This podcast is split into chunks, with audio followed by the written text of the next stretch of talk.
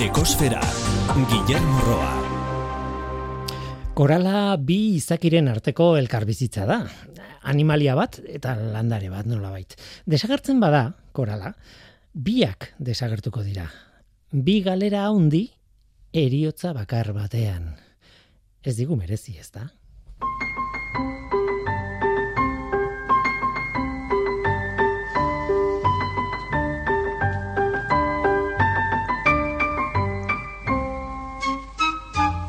Kaixo denoi, ongietorri ekosferara. Sharm el Sheikh, Egiptoko hiri bada. Sinai penintsulan dago itxasogorriaren kostan. Han izango da klimaren aurtengo goi bilera, COP hogeita zazpi izeneko ura. Gogoratzen COP hogeita zei, Glasgowen, eh, hoi hartzun handiko biltzarra, ez da?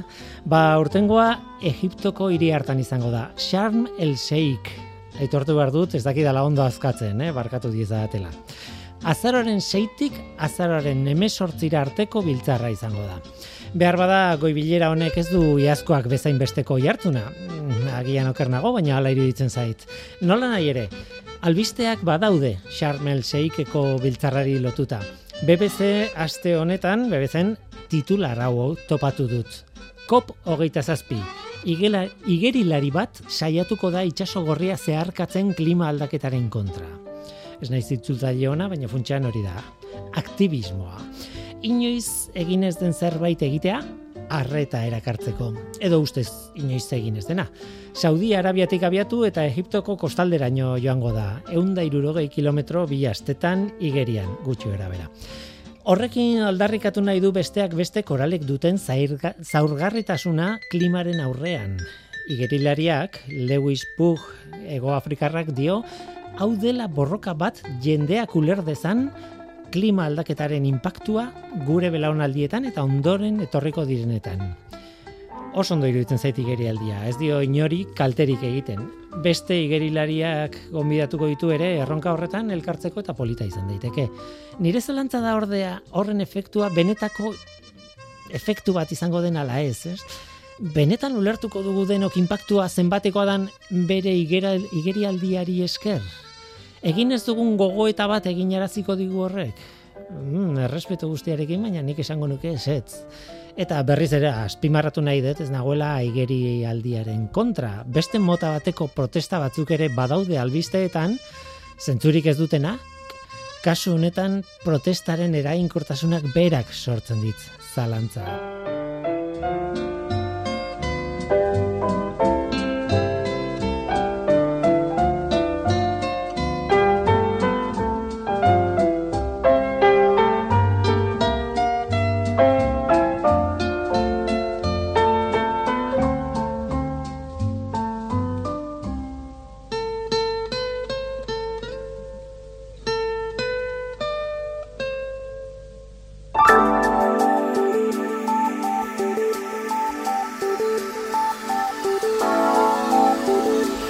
Beti bezala planetaren CO2 mailari begiratu behar diogu. Igandeko datua da urriaren hogeita irukoa.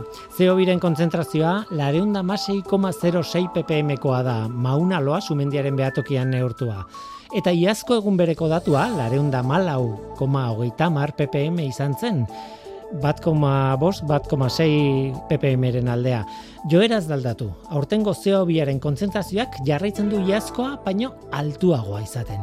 Eta hori ez da berri ona, beti esaten duguna, CO2-ren kontzentrazioarekin kezkarik ez izateko, datua berreunda laurogei ppm-koa izan beharko luke gutxi bera, eta ez lareunda mabost inguru. Gaurko saioan akuakultura zitze ingo dugu esan genuen Mutrikuko Kardala Institutuko lagunekin kolaborazio bat abiatu nahi genuela aurten eta bueno, institutua bera bisitatu genuen lehen saio batean Imanol Garaterekin goatzen. Ba, gaur alderantzizkoa, haiek etorri dira gure estudiora eta gurekin izango dira. Nadia Konjedo eta Ruben Sudupe etorri dira oso galdera simple pare bati erantzuteko. Zer eta zertarako. Erantzuna ez da beti biegi biztakoa. Hori da gure gaurko eskaintza, zu ongi etorria zara. Murgildu zaitez gure kosferan.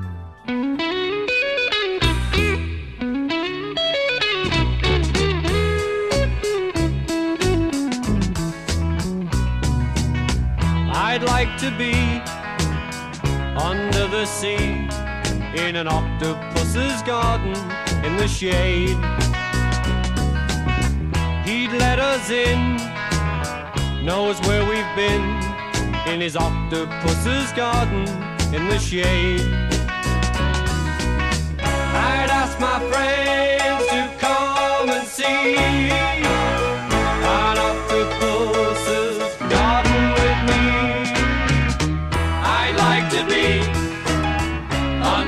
sea in an octopus's garden in the shade. We would be warm below the storm in our little hideaway beneath the waves. Resting our head on the seabed in an octopus's garden near a cave.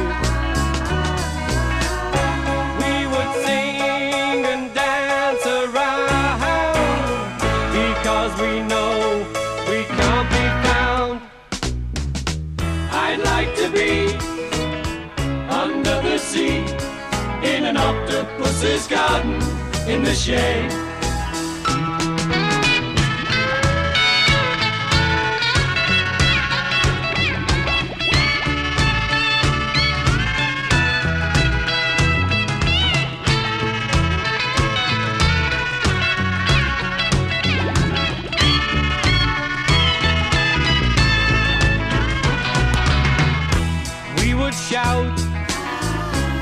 Swim about the coral that lies beneath the waves. Oh, what joy for every girl and boy, knowing they're happy and they're safe. We would be so happy, you and me. No one there to tell us what to do. I'd like to be sea in an with you. In an octopus's with you. In an octopus's with you.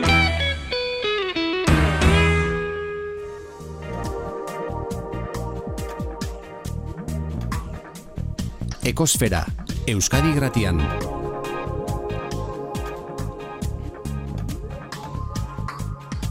Ekosfera, Urte berezi honetan edo berezia izango da honengatik aqua aurrezkia asko erabiliko dugulako, asko erabiliko dugu.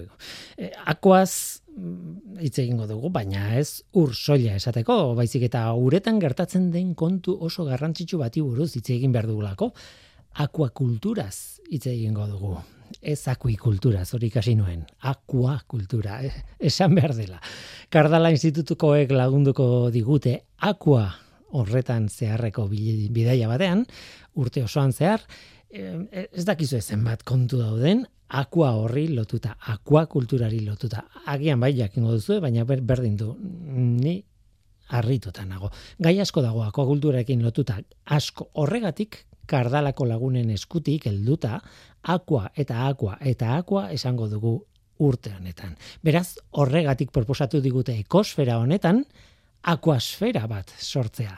Eta hain zuzen ere, gaur helduko diogu esfera berri horri lehenengo aldiz. Beraz, aurrera gure akuasferaren aurkezpena. Ekosfera, Aquasfera. Gezur batekin natorkizue egia esan e, akuakulturari buruz hitz egingo genuela esan dut, bueno, hori egia da, hori noski egia da, eta gai bat dela esan dut. Eta ez dakit esan dudan edo ez, baina, bueno, aditzera eman dut, ez? Akuakultura gai bat da. Hori da gezurra. Akuakultura ez da gai bat. Akuakultura mila gai hitz bakarrean dira. e, izan ere horren froga da joan den urtean edo joan den denboraldian behintzat egin genuela akuakulturari buruzko elkarrizketa bat bueno, proiektu jakin bati buruzkoa lazunak edo korrokoiak azteari buruzko e, proiektu bat ekarri genuen Kardala institutuko jendearekin eta hortik sortu da ba, ez dakit, elkarrekintza hau, laguntza hau, e, e, soziedadea, kooperatiba, ez dakit nola ditu. kolaborazioa, hori da, hori da hitza, Mm. kolaborazioa. Nada, Nadia Colledo gorrotxategi, kaixo, ongitorre. Kaixo. Eta Ruben Zudupe unanue, kaixo, ongitorre. Bai, kaixo. Eta hemen zaudete, ba, lazunekin ez ginalako asetu. Eta mila gauza daudelako aqua, akuakulturaren munduaren barruan. Duela gutxi izan nintzen bisitan, zuenan, zuenean, zuen Mhm, eskolan, bai. eta Imanol Garaterekin grabatu nuen nola bisita gidatu bat. Polit polita eta akordia hori zen. Hemendik aurrera alderantziz egingo dugu, zuek etorriko zarete estudiora. Eta hemen zaudete.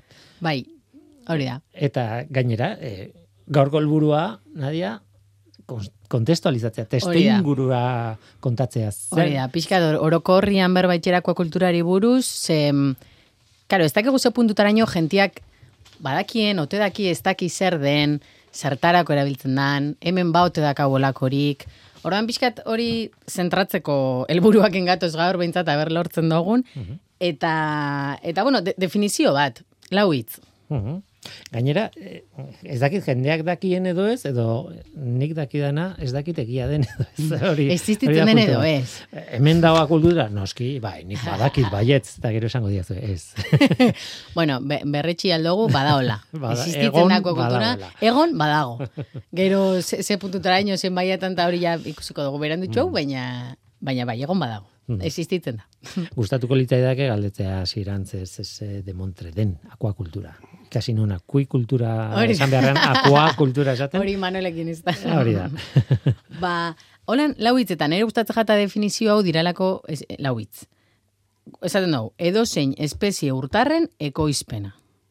Edo zein espezie eta euren ekoizpena. Azkenean dira lau hitz, baina gero ikusiko dugu lau hitz horrek noraino iruaten dozkun, ze... Claro, horrek barruan da, dauka Bai. itxasoa, barruan dauka dazka urgeza, eta dauka gau- bueno, Hori da. denetik, ez? Hori da. Urra buru bat dauka, baina gamba bat ere bai. Hori da. alga bat, eta... E, eta hori da. bai, eta bai, bai. mikroorganismo bat ere bai, ez? Hori da. Orduan zertarako, ez? Pixkat zertarako erabiltzen dan, edo zertan, zertan datzan. Orduan, ba hori, mila gauzetarako, bereziki elikagaieri, elikagaien industrian Bereziki. bereziki. Baina, baina, Hau da, eh, bueno, bai, baina. eh, akuakultura hitz egiten dugunean askotan bakarrik pentsatzen dugu ekoizten diren amurrainak edo doradak edo lupi eta sari garela, bai. Baina helburuak eh, ezberdinak dira eta bata izango litzateke hori, hau da elikagaietarako eh, ekoizten ditugun arrainak edo muskuluak edo eh, osarreinak o bai, gustaseoak eta horrelakoak, baina baita ere beste helburu eh, ezberdin asko ere eh, jorratzen kulturak. Eta alde batetik izan daiteke ikerketa mundua, ez? Ikerketa munduan gaur egun eh, arrainak ere eh, erabiltzen dira farmakoak testatzeko. Eh, Euskal Herrian ere badaukago enpresa bat, fa- kar, zera, farmako kardiakoak berezeki testatzen dituzte, zebra arrainak erabiliz. Hauek daukaten ezaugarria da, larbak direnean gardenak direla, eta orduan farmakoak eh, testatzerakoan larba hauengan, pues ikusi egiten direla, egiten duen erreakzioa. Eta orduan, ba, bueno, e, gaur egun, ba, horrelako medik, eh, medikamentu desente testatzen dira arrainetan. Eta hori da, e, ba, akuakulturak beste ibilbide bat. Beste bat esango genuke baita ere, pues, e, birpopulaketan, ba, diputazioak ere hemen e, martxan dauka, e, izokinen birpopulaketa, eta hor ere mundu bat irikitzen zaigu, bai? E, ba, iraungitze iraungitzear dauden espeziek, ba, bueno, birpopulatu de- daitezke, eta ba, programa berezia jartzen dira martxan, pues, izokinekin jarri direna bezala, pues, birpopulata aurrera mateko. bai, gainera, izokinena, esan behar da, arrakasta hitza entzun dugula azkeneko urteetan behintzat, ez? Bai, behintzat oina, e, dakiguna da, hemengo ibai kasi guztietan izokinak igotzen direla. Eta arazorik handiena da ostopoak, e, ba, erreka, gure errekek dituzten, o ibaiek dituzten ostopoak dira e, e, za- zailtasunik gehiena esatzen diruen. Eta ostopo hauek entzen ditugun eran, e, uraren kalitatea hobetzen dijo araztegiak direla eta eta gaur egun e, esan dezakegu, pues kasi bai guztietan poliki poliki ari dela populazioa izokinena handitzen, bai? Eta hori da beste esango nuke Eh, akuakulturaren ireki dut barkatu, ireki Bai. dudalako, Bai. beste adar bat, eta, eta ez garela sartuko bestela gaurkoa akabo, ez? Eta, Ez da denborarik, ez da. Esan dugun bezala, honek ditu mila bosteun gai, ez, inguruan, ez? E, bueno, ez da bakarrik hori gainera, ez? E, arrain tropikalen salmenta, ez dakit, e, osea, Bai, esan- kultura ornamentala, bezala esango genukena, eta horrek ere badauka, irte, osea, gaur egun, e, Espaini mailan e, ekonomia potentzial handia mugitzen duen e, akokultura arloa da, bai, akuarofilia, eta, ba, bueno, benetan, e, baita ere, beste adar bat, ba, etorkizun handia daukana. bai? Gero ikusi behar dugu horbe bai, datuak, eh, datu eta zitzen dugunean behar, ba, berandu hau igual, Karo, e, igual produkzioan, igual toneladak, Mhm. esaten dugunean, akukultura ornamentala ez da sartzen, baina adibidez balio eta edo sektoriak dakan mugitzen daben diru horretaz gabizenean berbetan, ba orduan bai igual izan leikela ba garrantzitsua hori da. Claro. Eta, bueno, nik apuntatuta daukatzuek bidalitako informazioarekin eta arrantza deportiborako egiten diren askatzeak adibidez, ez? Bai, hori ere bereziki importantzia desente dauka. A, mm, Hemen baino gehiago igual e, Nafarroko e, Nafarroan egiten diren e, askatzeak arrantza deportibo horretan ba nahiko diru mugitzen da eta orduan askotan e, egiten dituzten saiakerak dira amorraiak e, ekoizten dituzte horrelako e, koto deportiboetan eta e, askatzeko. Orduan horrek ere bere bilbida dauka. Mhm. Beste kontu batzuk ikerketa munduarekin lotutakoak dira fitoplaktonaren ekoizpenak eta beraiengan e, lortu daitezken erauzi daitezken produktuak balio handikoak dira eta ba kosmetikan eta bai farmakologian eta bai mikrobiologian asko erabiltzen direnak eta horre ere mundu handi bat ikitzen zaigu. Esan behar baita ere biodiesela egiteko frogak ere egin zirela fitoplaktonarekin eta ba bueno, bere garaian oso ba energiaren beharrak eta iturri desberdinen bilakaera horretan, ba baita ere ikerketa esente egin zirela, ba biodieselak eh, sortzeko eta hor ere beste beste arlo bat irikitzen zaigu. Saiatuko gara, claro, akuasfera hau estrenatu dugu gaur eta izena izugarri gustatzen zait, eh? akuasfera. Eta. em, saiatuko gara, gainera, hainbat ikuspuntu ematen, ez? Albisteak ere ekarriko dituzue, e, bueno, ez dakit, e, akua, esan nahi dute, kanpotik ikusita zaigu iruditzen, baina, claro, e, akuakulturaren barruan gertatzen direnak ere, iristen zaizkizu eta egon behar dute adi, ez? Hmm. Bai, bai, Mundu bai, bai, bai. ez? Sektore oso ondixea da, oso potentia, eta azkenean pixkat horren gainean basaoz albiste mordua dauz egunero, zer mobitzen dan, zer ez, karko dago polike polike. Esan behar da, akuakultura duela berrogeita hamar urte hasi zela intensiboki lantzen, eta astapenetan gaudela orduan ikerkuntza asko, aurreratzen ari da ikerkuntza mailan eta gauza asko berriak dira. Eta eh, esango genuke egunero ateratzen dela zerbait berrikuntzaren bat edo ikerketaren bat, eta ba, bueno, horrek aukera ematen du, ba, bai eh, albiste egunero dauzkagula albiste berriak akuakultura munduaren arloan. Bueno, baina bitxia da, ez? E, nolabait e, paralelismo txiki bat badago baserriko zearekin, ez? E, jarduerarekin eta bueno, e, hartzain batek edo edo nekazal nekazal munduan e, egiten den lanketari paralelismo horretan e, jarrita akuakultura oso gauza zarra da. Esan dute, e, gero kontatuko dugu e, pixka bat historia nondik etorren eta, baina baina berri berri berria, ba, ez dakit, lau mila urte, ez dakit, bidali diazuen Bai, bai. informazioan, behintzat daude kontuak, ez? E, tira pixkanaka sartuko gara gauza horiek guztietan, baina nik sekulako kuriosidadea daukat. Eta egia da, irakurri dudanaren ondorioa dela eh, munduan egiten den akuakultura gehiena ze espezie dituen. Mhm. Eh, ez dakit merezi digun, baina nik uste dut aipatu behar dela bai ala bai, hemendik kanpo egiten den Bai, akuakultura, ez? ezinbestean. Egia esan behar bada, baita ere, akuakultura gure munduan egiten den akuakulturaren euneko larogeita maika koma bederatzi Asia kontinentean egiten dela. Orduan, e, Laurogita zenbat? Berreun eta, osea, larogeita maika koma bederatzi Wow. portzentaia, bai?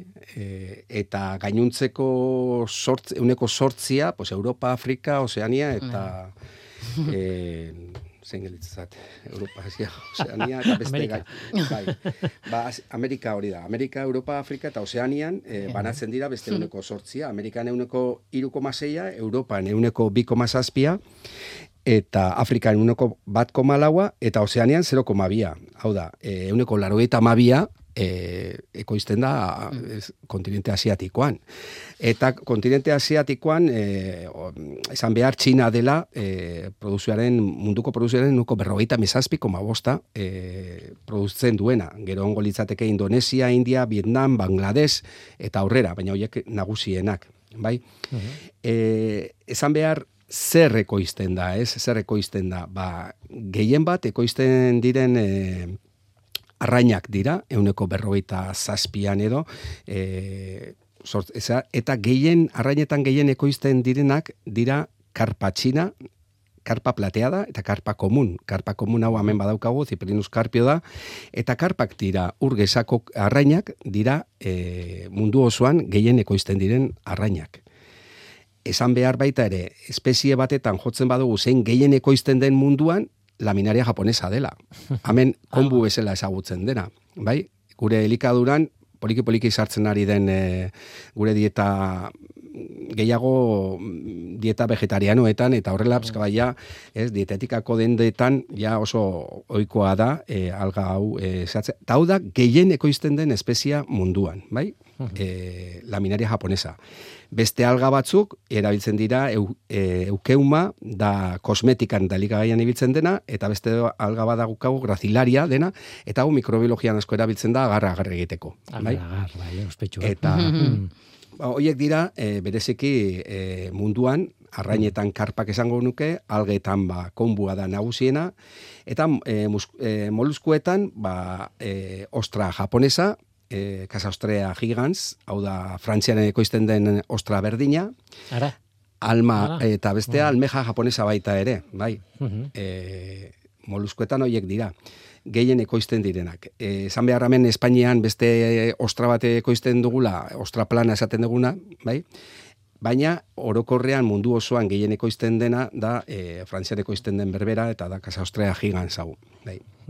Gazta bat, e, aprobetxatuko dut, ez, e, bueno, guk bota nahi dugu galdera bat, e, hasieran, bueno, hasieran, ez gaude hasieran, baina e, galdera bat jendeak pentsatu dezala, eta gero erantzungo dugu bukatu baino lehen, eta e, a, justo, kontatu duzuna kontatuta, aprobetxatuko dut, Hori da. Nadia mesedez, Bai. zein da gai Bai, ontako da galdera? pixkat, em, da jolas bat moduan, da pixkat, e, dora, dora esploradorako rollo hau. Gero emango dugu erantzuna. Orduan, jendeak ez sufritzia, lasai egotia, ze gero emango dugu erantzuna. Vale, kaldera da. Zein uste duzu dela gehien produzitzen den espezia Europa mailan? A. Muskoiuak B. Urraburuak edo C. Amuarrainak. Ba, hor galdera, e, bueno, e, zein produzitzen den Europa mailan gehien muskuluak, urraburuak, amuarrainak zer uste duzu ezuek. E, nik bitartean galderari erantzuna eman baino lehen, e, voltatu nahi dut aurretik e, Ruben ari zen kontatzen eu- mundu mailan zer, zer, de, kon, zer dagoen, eta sortzen zaizkidan galderak, eta, bueno, arriskoa daukagu berriz ere adarretatik jadeko, Bueno, baina eh, esan duzu adibidez, eh, Frantzian ekoizten den ostra dela, Japoniakoa.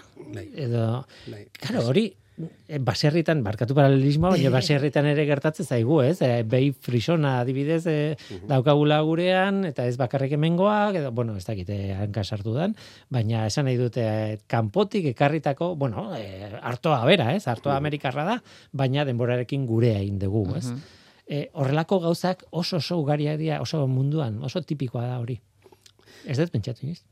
Bai, e, bintzat, e, akuakulturan bai, porque akuakultura sortu da e, gune konkretu batzuetan, eta horietan sortu den akuakultura gero junda edatzen edo banatzen, ez? Orduan, espezie konkretuekin lan egiten da, eta espezie konkretuak ikertzen dira, eta horiek dira gero e, gehien ekoizten direnak. Egia esan, ikerketa aurrera dijoa, baina gaur egun oraindikan asko daukagu ikertzeko, espezie mugatu bat e, ekoizten da. Munduan azken finean, bueno, asko badirudi ere, lareunda berrogeita lau espezie e, ekoizten dira akuakulturaz, bai? Eta horietatik berreun eta hoge- hiru- ez, hirureun da hogeita bi izango lirateke ezau- e, maila esaguratzu batean ekoizten direnak, eun tonatik gora, bai? Baina baratzen badugu anistasunean, hau da, akuakulturan dauden urgez, aurgaziak, urgazigezak, eta e, dauden sistema ezberdinak eta ekosistema ezberdinak ez dira horren beste e, ekoizten diren animali kopurua. Eta erronka horti doa, bai, anistasunean, zeren eta gero eta gehiago ari gara e, arrantzatikan e, ekoizten, oza, jasotzen diren arrainetatik eta e, itxasotik, e, oza, akuakulturaz ekoizten direnak, gero eta gehiago dira, ez, konparatzen baditugu mundu osoan, e, datu hori eman behar badugu, ba, mundu osoan, akuakulturatik ekoizten denaren berrogeita mezazpi koma iru da, eta arrantzatik euneko berrogeita bia. Da. Orduan, e, poliki-poliki akuakultura hor gainditzen dijoa, arrantzatikan e, estraktiboan e, lortzen den arrain edo bai, be- bereziki arrainen kopurua. Eta nahi, Hombre, hor bai gabe- komeni, ez dakit, eh, Ruben, a ber, zer iruditzen jatu, baina nik komeni dala be bai, e, saiatzia bai diversifikatzen espezien anistasun horretan, baina baita be bai e, tokian tokiko espeziak lantzen. Ze, claro, igual adibidez, abeltantzan igual ez da inoikoa, baina igual akuakulturan bai egon dira, bai edo espezie, espezie, ba horiek, nola dira, e, invasorak eta esaten dana, Bai, eta bai. igual arrisku horrek be kontrola enbiako dira, bai kaioletan gauzenian lanian, e, bueno, gauza horrek be kontrola enbiako dira. Eta gero aparte, zuk espezie bat lantzen dozunean, zuk esan dozuna, Ruben, esto, esto ya ez goia zainbeste denbora espezie berdinak lantzen. Baina behin lantzen direnean, etxekotze horretan, genetikoki etxekotze horretan be bai, gero aniztasun hori segurazki galtzen jungo da. Niz eta espezie berdina izan eh, hasieratik ez? Bai, Espezie inbaditzaile eta sari zarela e, komentatu beharra e, kangrejo badago, kangrejo esaten dugu, kangrejo amerikarra deitzen dioguna. Hau, kangrejo de marismas bezala deitzen da, Procanbarus clarki da, kangrejo gorria bezala. Eta hau da, bigarren gehien ekoizten den espezia munduan, krustazio osoan, eh? Osa, espezie guztia kontutan hartuta, bigarren espezia gehien ekoizten dena Ez nuke esango. ba, horrela da. Eta horregaitikan, ekarri izan zen, pues, amengo ibaietan eta ba, karramarroa gutxi daudela, pues, zein ekarriko, eta pues, gehieneko izten den hori ekarri behar ba. Eta ordan, e, zein da arazoa, pues, e, karramarru honek, e, e, afamoni, afamani, afamanomikosia, da, gaixotasun bat, e, garraiatzen duena, bera resistentea da, baina amengo e, karramarruak ez. Eta ordan, etorri zirenean, gaixotasun hori e, transmititu zuten amengo karramarruei, eta kasi populazio osoa iraungitzera iritsi zen. Eta hemen gure erreketan, osea gure ibaiak nola errek motzak diren eta itsasoekin gertu zeuden aislatuak gelditzen dira eta erreka goi bilguetako erreketan mantendu izan dira populazioak, baina kasi e, iraungitzera iritsi den. Ba, horregaitikan, bertan ekoizten ziren, gehien ekoizten ziren eh, karramarro horiek mundu mailan, pues, honeak arri zirelako, eta horiek... eh, Ez jakintasuna igual, ez? Puntu bateraino. Bai. Em, Gaur egon. a- arraro egin zait baita ere, bestalde eh, ai- aipatzeko, Australiak, Ozeaniak oso eh, akuakulturak produzio txikia daukala. Behar badan ere pakatxa da. Nik eh, Ozeania daukat buruan, eh, gehienak uarteak direla, ez da egia, ze Australiako barrualde osoa gaina basamortu bada, bai, nahi zuena. Baina eh, kosta izugarria du, eta gainera, eh, ego, eh, Asiako egoekialderetik oso gertu dago, eta oso lotuta, eta harritu nau, datuak. Baina bereziki agian horregaitik da, osea, kosta asko daukalako, arrantza kultura oso handia daukate, eta orduan eh, arrainean baliabidea beti eskura izan dute, orduan agian ez dute euki beharrikan eh, arrain ekoizpenak beste modu batetara bideratzeko. Hemen ere kultura, arrain kulturakoa gara, baina gero eta urrutiago joan behar dugu arrantzatzera, eta Bai. gero eta estok naturalean dauden arrain kopurua gero eta gutxiagoa da, eta gero eta gehiago kostatzen zaigu, naiz eta teknologia handiagoa auki. Eta ordan amin behartua gaude gure arrain demanda asetzeko, ba, akuakultura egitea. Tira, eh, guazen galdera erantzutea, ez da? Ah, bai. Eh, bai, eh, zein uste duzu dela gehien produzitzen den espezia Europa mailan? A muskuluak, B urraburuak, C amurraiak, mm, ni bu, busti behar balin badut, ideiarik ez dakat, mu- muskuluak esango nuke, baina nire sentsazioa era bat pertsonala da, ez dakat daturik, eh? Zer esaten dira? Ba, erantzuna da, zuzena. Zuzena, bai, bai. ba. Bai, muskilua dira. Europan. Eh, esan, Europan, behar, hori esan behar da, Europan gehien eh, pisuan, gehien ekoizten dena muskulua dela. Eta Europan gehien ekoizten den muskulu hau, Espainian, Galizian ekoizten da bereziki. Aha. Bai? muskulu bai zaio pisu asko daukala bere oskoletan eta ordan hortikan e, ba, bere tonatan neurtzen badugu Claro. zein den e, oin baliotan neurtzen badugu, baliotan neurtzen badu bosgarren e, zerrendan egongo litzateke rankinean. Eta lehengoa egongo litzateke e, balorean, hau da, hortikan ateratzen dugun balio ekonomikoan, amuarraina izango litzateke, e, arkoiris, e, ostadar amuarraina e, izango litzateke, balioetan gehien, etekin gehien ateratzen zaionako kulturako e, izaki, ekoizten den izakia. Horrek ere bere logika daka. Bai. Bai, bai, bai. Egia esan, pentsatzen jarrita hori esan behar nun. Bai. Na, naiz tanka sartu, ez? Ez, E- bai, bota, bota. Ez, eh, esan behar dena gero Europan ur gazitan, ur gezatan zenbat ekoizten den e, azten bagia alderatzen, ba, ur gezatan euneko hogeita zazpi inguru eh, ekoizten dela, eta ur gazitan euneko irurogeita mabi eh, dela, Europa mailan e, ba, bueno, esan itxasoa edo Itsasokoa ur geza da, bai. izan da. Asian kasi arrain guztiak ekoizten direnak urgesakoak dira, karpak eta hau esan ditu urgesakoak eh, dira, eta algak dira urgazitan eh, ekoizten direnak, baina kasi arrain guztiak, hau da, karpak eta bestea, ez dut ipatu, baina tilapia, niloko tilapia ere, bai da, eh, arrain arrankinean eko goian dagoena, eta hau ere urgesakoa da, bai. Aldiz hemen e, gehien ekoizten direnak eta ohikoenak ditugunak e, Europan, ba, amorreina eta izokinak enduta, beste guztiak, beste guztiak e, itxasokoak dira. Bai, doradak, lupillak, urraburu, oseak, erreboiuak, mi arrainak, e, korbinak, ba, Bai, bai, izan ere, bai, Espainia mailan bai, horre bai. dira, gehien, gehien azten. Hori, hori esan behar nun, eh? bueno, ni zuen datuek ez daukate zer ikusirik nik buruan daukadanarekin. eta e, ekarri nahi nuen gurera nolabait, edo behintzat eh, Espainiako eh, estatura, zer, claro, eh, Europan pentsatzen zu no- Norvegia eta izokina atorkizu burura, edo Eskozian, edo, baina Bai. hemen zer, ez?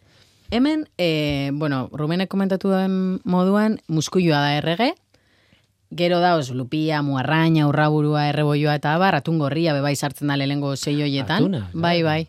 Mhm. Bai, bai, nik esan ustaen goian ziguanik, baina, baina bai, badakigu ikerkuntzan, atungorria Espainia mailan ikerkuntzan potente dabilela, baina, baina askuntzan be bai. Itxen dabe, estok, arrantza estok aprobetxatu, eta hortik eh, jasotzen daben arrain zati bat merkaturatu, eta bestia eh, gorde askuntzarako, azteko, gizentzeko, engrasatzeko esaten da. Eta horrek azkenian, horrek pixu hartzen da, eta azkenian gabiz Hala ere, tonaka berdetan. Bitxia da, atun bat askunt, eh, akuakulturan nola azten den. Eh, Hain bidaia ari dien, ez, ez, Bai, eh, animali baina, horiek, ez? hau da, kokulturaren beste, osea, beste mota bat, almadraba deitzen zaion teknika erabiliz, hau da, migratzen ari diren atunak zerkatzen dituzte, eta gero gizentzen dituzte. Ez da arrainak azten dituztela, baizik eta grasa puntua harrapatzen dute. Hau da, harrapatzen dituzte bankoak, e, igeritan migratzen dijoaztenak eta pasatzen direnak Gibraltarretiken e, Mediterraneora, zerkatu egiten dituzte, eta gero, izaten da, gizentzen dituzte, grasa puntu egokia harrapatu arte. Beraz, Bai. bere egin bizi zikloaren zatitxo bat behintzat, bai. Hori Bai, eta ordan engrasea izango litzateke, astea baino engrasea izango litzateke deitzen zaion askuntza mota honei, bai? Eta ba bitxia da baita. Gaur egun ikerketa asko egiten ari ziklo etxinaian, da, ziklo etxen. baina eh, egia esan etekin handia ateratzen dute porque ja eh, engrasatzen hasten dira atuna ja pisu handia daukatenean. Bai, honek ekartzen dena da, nik uste dut, e, sektorian balio asko duen produktua. Japon da guri etortzen jakuna burura, da produkzioaren uneko berrogeta biatunana Japonen da. Ordan balio ekonomiko aldetik bai da oso espezie garrantzitsua gero jasangarritasunan aldetik, bueno, igual inalego beste momentu bat emerba, ze daka, daka bastante, bastante tela, baina bueno. Nik nahi neban komentau, igual jendien dako erresteko, olako eskema batin, ez? Penintxulan eskema bat, eta ze, zemen zer, hemen inguruan zer azten da. Manik, eh, aipatuko neban, e, iparraldian, Galizian, esan bezala muskuiluak, Riaz Baixaseko horre hor babestuta dao, selikagai handia da muskuiluen dako, orduan, horregatxi da bertako hain, hain potentziala ondisa, ez? Eta erreboio bebai Galizian. Normalian, e, itxasotik gertuko iztarakuntzetan, e, ura hotza da olako. Ara. Hori da, klar, azkenean energetikoki, e, ja ura hotza badao, ba, gaztu hori, e, ba, horra bitxen doz. Orduan, e, ez? Bai, kontutan hartu beharra da, erreboilua bera arrain badela esponda kontinentalean egoten dena, sakonera desentekotan, eta horko temperaturak inoiz ez dutela amabos graduti pasatzen. Orduan, ezinbestean bere askuntzan temperatura da e, gakoa. Bai, hemen e, egin diren saiakuntzetan eta on izan dira orruan, bai orruan da bai e, igeldoko instalakuntzetan erreboioak ekoizten eta beti dago e, arazo bat eta da udara iristen denean temperatura asko igotzen direla eta erreboioek arazo bat daukate. Beraien sistema immunologikoa ez dago prest e, temperatura horietan egoten diren pasa, e, parasitoek jasateko. Orduan, hori da dagoen arazoa. Eta orduan hemen temperatura asko jetzi beharko litzateke kompetentea izateko askuntza horrekin. Eta ba, Galiziak eh, berez ditu temperatura Claro. eh, aflorazioak beko korrontekin eta urotzak beti mantentze dituzte, eta horregaitikan da Eta arrazoi horregaitxik, lupiak eta aurraburuak mediterranear itxasuan eh, azten dira, gehien bat. Izan ere, zuei lehenengo bisita egin nizuenean, e, esaten zenidaten, eta horrek harritu nindun pila bat. Hemen jaten dugunaren akuakulturako arraia gehiena, ez da hemengoa. Ez da, ez da hemen azten. Nik neukan bara, garai batean erreboio askuntza, ez dakit nola ditzen dian, tokiak eta Hmm, baina bai, ez e, horiek e, ezagutzen nituenak nik e, edo itxita daude edo bertan bera utzita edo bueno, Mhm, bai. hemen jaten dugunako kulturako garrai gehiena kanpotik dator. Ez, Mhm. e, normalen mediterranetik okerrez Bai, banago. bai, eske hemen akuakulturaz ez dugu ekoizten amorraia gertu gertukoena izango dugu, bai? Euskal Herrian e, instalakuntza bat bakarrik daukagu eta beste guztiako kulturetik ekoizten direnak dorada lubi, lupillak, e, urraburuak, doradako urraburuak, lupillak, e, erreboiuak eta miarrainak guztiak mediterranean ekoizten dira. Erreboiuak galizin ekoizten direnak eta beste gainuntzeko guztiak ur epelagokoak beti denak mediterranean ekoizten dira. Bai, izan like bai kaioletan, edo bai e, barneko instalakuntzetan, sistema itxietan eta bar, baina bai, zon, zonalde horretan, eh? Hemen e, proposatu dizkia zuen gaien artean. Ez dakit denbora ematen digun e, dena hitz egiteko eta ja most, mm, mostu beharko deu, edo mosten jun beharko deu, baina galdera oso garrantzitsu bat ez dut utzi nahi, e, zera, programa ez dut bukatu nahi horri heldu gabe. E, nolabait, e, bueno, zenbateraino, eta esaten diazu esetz, akuakultura da, edo ez da, arrantzaren ordezkapena. Ordezkoa. E, zuek Ba. esaten zue esetz. Bueno, Edo ea- izan beharko luke, edo ez, edo ez, ez, Batzutan esan da osagarri dela, beste batzutan ordezkoa dela. Nik ulertzen dut e, e, eiza, osea, abeltzaintza eizaren evoluzio bat izan den bezala, ba, akuakultura baita ere arrantzaren evoluzio bat dela. Hori iruditzen zait, ongien asaltzen duen kontzeptua dela. Hau da, bata bestean evoluzionatuko du, zeren eta e, besterik ez zaigu geldituko. Hau da, eiza gutxituz joan zen bezala eta horren ondorio evoluzioa izan den bezala abeltzaintza, pues arrantza gero eta eh, ustiategi, oza, ustiak eta e, metodoak erabiltzen direnak oso oso bortitzak dira, ia dagoen guztia arrantzatzen da, eta horrek ondorio badauka, gero eta ba, estok naturaletan dauden e, populazioa gero eta gutxiago, txikiagoak direla, eta ordan ba, horrek evoluzionatuko du ba, akuakulturaren e, mesedetara edo mm, xehetasunetan sartzen gara, eh? Esan nahi dute, eh, batek esan dezak, ba, ba, gauza bera da, bueno, azkenean ordezko bat, ez, ez da guztiz ordezkoa. Ez, baina eske, klaro, gainera beste sektoriak ez, ez dira kuestionatzen. Abeltzantza ez dugu kuestionatzen. Gero sartzen bagara, nola inabeltzantza, zuk esan duzu, nola inabeltzantza hori? Ze, ze, ze modulo edo, ze, ze, ze mota, zeako kultura mota nahi dugu, eta hori izango da, bai ikerkuntzak eta bai gure naia jasangarritasunan bidea jarraituz edo ez, hor ikusiko da, ze, ze, norutz goia zen, etorkizun hori nola moldatzen da ulertzen. Nire bururatzen zait behi bat edo txerri bat edo jasko bat ez dugula aukera izaten normalean e, basatia erost, e, arrapatzeko eta, eta, eta jateko, ez? Hori izan daiteke eh, aldea Bai. hondik bat. ez? Baina leno jaten zen aragia orain dela ba, ja joan bergara mila urtetara, baina jaten zen aragia izatzen zen aragia zen. Eta gero abelaintz, abeltzaintza ba, populazioak eh, herrietan eta kokatzen joan zirenean, pues, nekazaritza sortu zen ein berdinean, pues, abeltzaintza ba, sortu zen, ez? Eh, domestikatukuriko animaliak, pues, eh, elikagai iturri zirelako, eta orduan ba, metatu zen ezaken elikagaia. Eta bestela, pues, a- e, izatzen duzun une horretan jan zenezaken, eta orduan hori izan da pizka bat e, herrien kulturak aurrera manduena.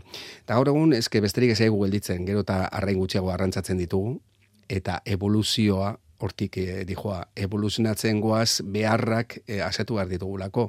Eta beharrak asetzeko gelditzen zaigun e, e, zea, teknika edo e, kintza modua pues, produzitzeko pues, akuakultura gelditzen zaigu. Euskaraz esaten dugun bezala, nahi eta nahi ez. Nahi eta nahi ez. nahi ez. da. Bai ala ez, berdin du. Hori, ulertu nahi nuke, ulertu nahi nuke eh, arra, arrantza, osea, eh, ez da esatzegatik, baina bueno, eh, itxasoari emateko irten bide bat eta eh, akuakulturak posibilidade bat eman diesaioke itxasoari eh, bere estok naturala berreskura dadin eta izan dezagun bianuiztasun handi bat gure itxasoetan eta hori da helburua baita ere, ez? Ba, ez horremeste kastigatzea itxasoa, eh, ez horremeste kastigatzea dauzkagun eh, rekurso naturalak, bianistasunak eta ba, bueno, beharrezko ditugun elikagaiak guk ekoiztea.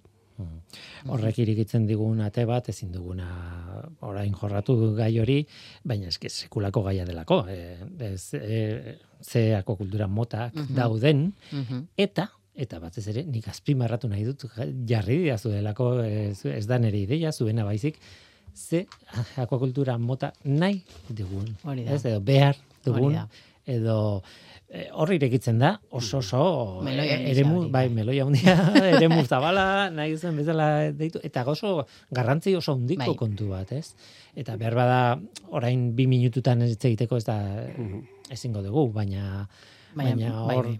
hor badago zer hitz egin, ez? Bai, horrazkenean gure esku egongo da, ez? Gure, osea, akuakulturan parte edo industrian parte diran e, ba hori, ba, ba aktibo danak, horren lanan arabera, ikertzen dan diran gauze berrixen arabera, Garbi dago akuakultura egiten den eh, eremuak eremu naturalak izan daitezkela, itsasoan egiten da Mediterranean egiten den akuakulturarik handiena. Eta ordan ezin duguna da astu, ba akuakultura egiteak eh, ezin duela kolokan jarri, ba itsasoko ekosistema horiek ezin dituela kolokan jarri. Eta ordan hor goaz aber zein motatako akuakultura nahi dugun egin, ez? claro.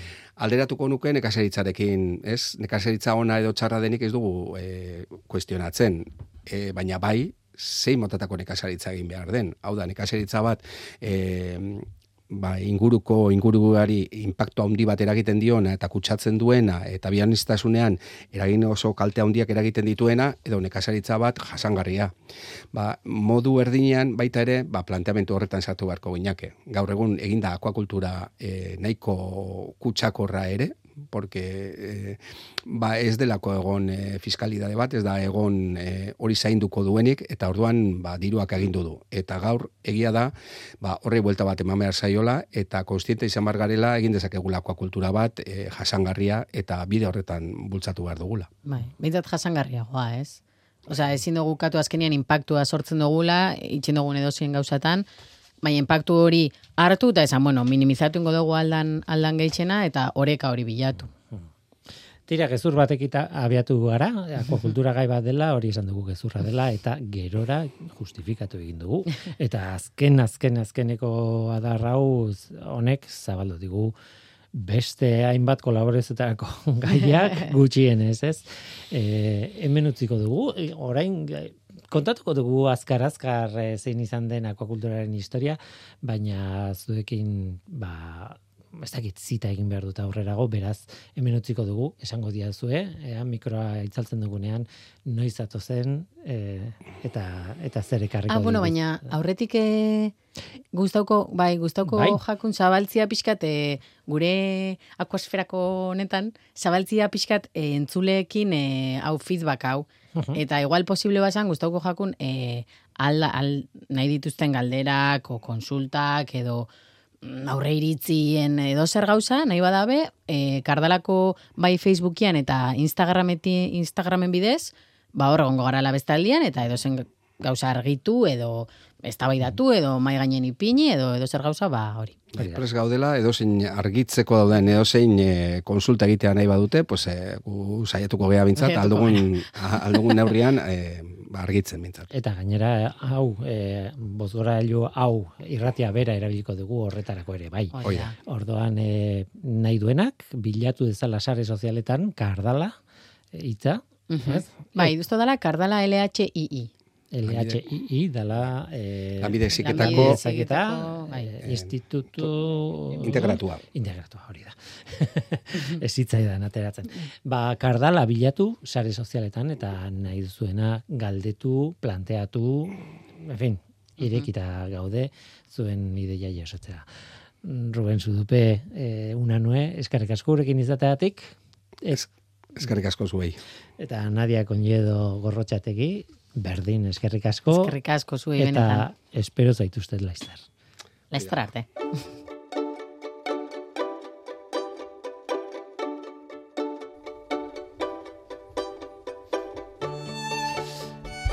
Eta historia hau guztia, akuakulturaren historia nondik datorren, ba, esan bezala, arrainen askuntza, urmael edo putzuetan, lehen erreferentziak duela lau mila urtekoak dira.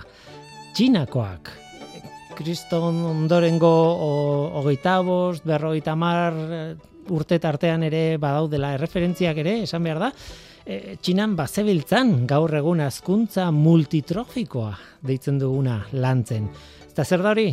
Ba, azken batean arroza eta arrainak aldi berean hasten zituztela. Salto egingo dugu historian eta erromatarren garaira goaz. Erromatarrek ekarri zuten akuakultura Europara. E, adibidez, barbaten, Kadizen, 2018an ekaitz baten ondorioz azaleratu ziren erromatarren garaiko, bueno, aztarna batzuk, e, erromatarrek akuakulturarako erabiltzen zuten piztina handi bat agertu da.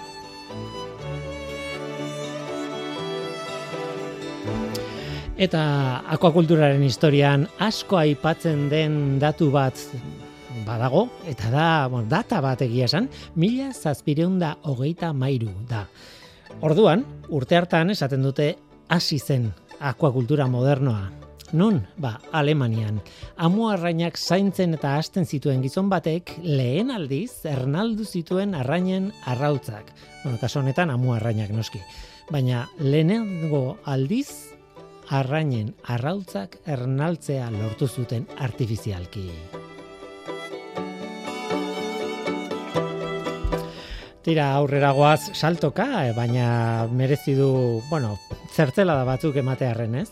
Geroago, emeretzigarren mendearen amaieran, beste froga bat dugu adibidez, Iberiar penintxulan egiten zen akuakulturarena, ez? Zaragozako arrizko monastegia, kristauen monastegietan jarraitzen zutelako be- bereziki amuarraina azten, ba, orduan izan zen emeretzigarren mendearen amaieran Zaragozan. Jarduera handia zen. Horri izan zuen akuakulturak e, jarraipena nolabait, noiz arte, ba, bueno, ez da, ez da bukatu, baina orain dela irurogeita mar urtera arte jarraitu zuen horrela monastegietan eta bar lantzen.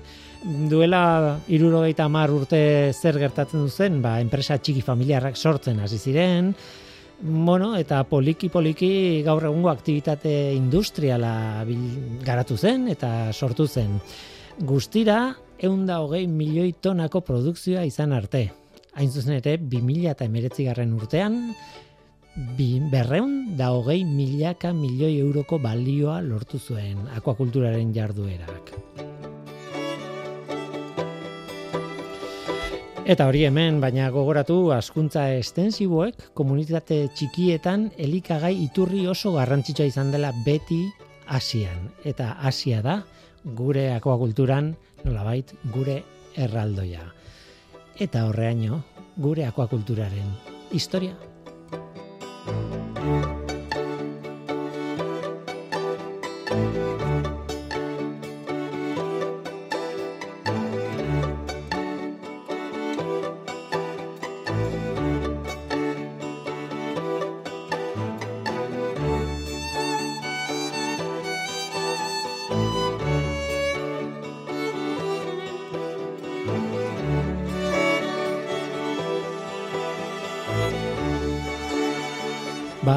Izan da programa berezi bat akuakulturari buruzkoa, akuakulturaren kolaborazioaren hasiera, akuasferaren hasiera izan da.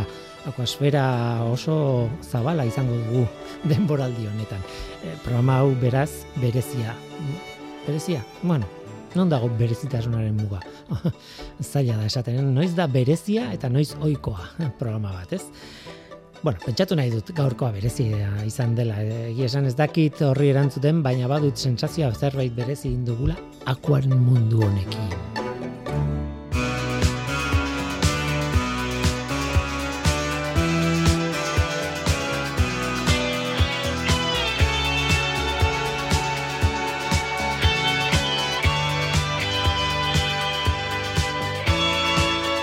Eta gu bagoaz, oraingo hau izan da dena hemen, ekosferan, Mikel Olazabal eta Jose Alkain teknikan, eta ni Guillermo Roa mikroan. Aste hona izan, agur!